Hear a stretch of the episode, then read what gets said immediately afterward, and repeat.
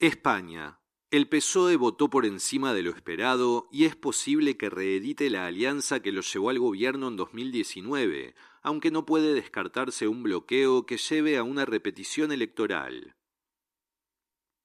El Partido Popular fue el sector que más escaños obtuvo, pero su alianza con Vox no le alcanzará para lograr la mayoría absoluta en el Congreso. A pesar de ello, Núñez Feijó pidió que se lo deje gobernar.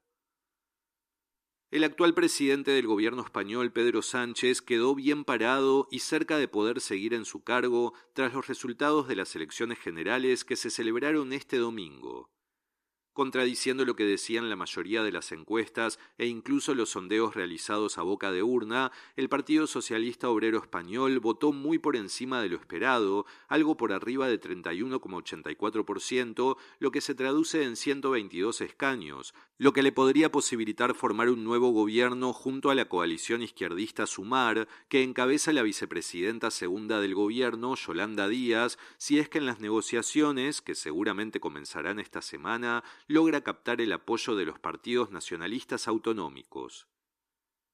Si bien el Partido Popular que lidera Alberto Núñez Feijó fue el sector que más votos obtuvo, apenas por encima del PSOE con 32,79% y un total de 136 bancas, sus apoyos estuvieron por debajo de las expectativas y no le alcanzará el apoyo de Vox con 12,39% y 33 escaños para llegar a los 176 necesarios para obtener la mayoría absoluta.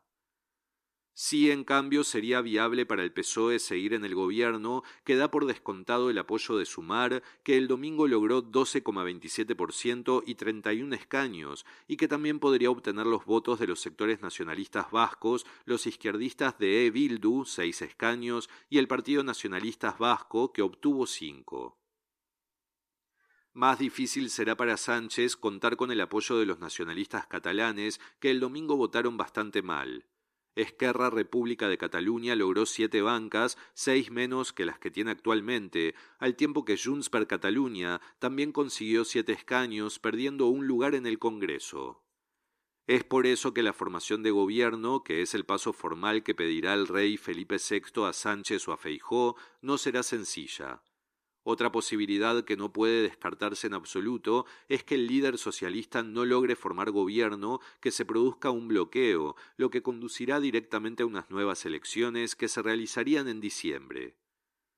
Varias horas después de conocidos los resultados, pasada la medianoche española, el presidente Sánchez salió a saludar a los miles de socialistas que se acercaron hasta la sede del PSOE en Madrid, en la calle Ferraz, donde brindó un breve discurso, en el que no anticipó los pasos que dará, aunque sí mostró su agradecimiento a los votantes y su satisfacción porque el bloque involucionista, en referencia al PP y Vox, ha fracasado.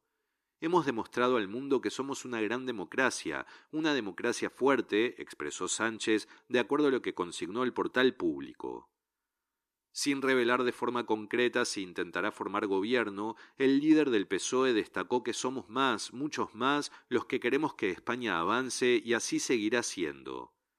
Sánchez dio las gracias a los más de siete millones de personas que votaron al socialismo, Hemos sacado más votos, más escaños y más porcentaje que hace cuatro años. Es un orgullo, honor y responsabilidad representaros, expresó Sánchez, quien recordó por qué tomó la decisión de adelantar los comicios. El 29 de mayo convoqué las elecciones porque creía que teníamos que decidir qué rumbo tomar, o avance o retroceso, como plantean Partido Popular y Vox, agregó el mandatario ante el clamor de la multitud. Menos festivo fue sin dudas el ambiente que reinaba a la misma hora en la sede central del Partido Popular en la calle Génova de Madrid.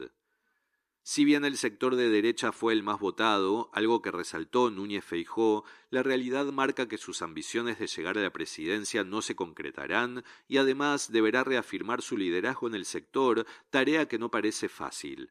De todas maneras, el expresidente de la Junta de Galicia reclamó que no haya un bloqueo y que se le permita gobernar por haber sido la suya la fuerza política más votada. Le pido al PSOE expresamente y al resto de fuerzas políticas que no bloqueen el gobierno de España una vez más, dijo Núñez Feijó. Me corresponde intentarlo, somos la opción alternativa y eso es lo que haré, declaró. El discurso, que fue muy breve, fue interrumpido en dos ocasiones por gritos de Ayuso Ayuso, la presidenta de la Comunidad de Madrid, según recogió el periódico de Barcelona.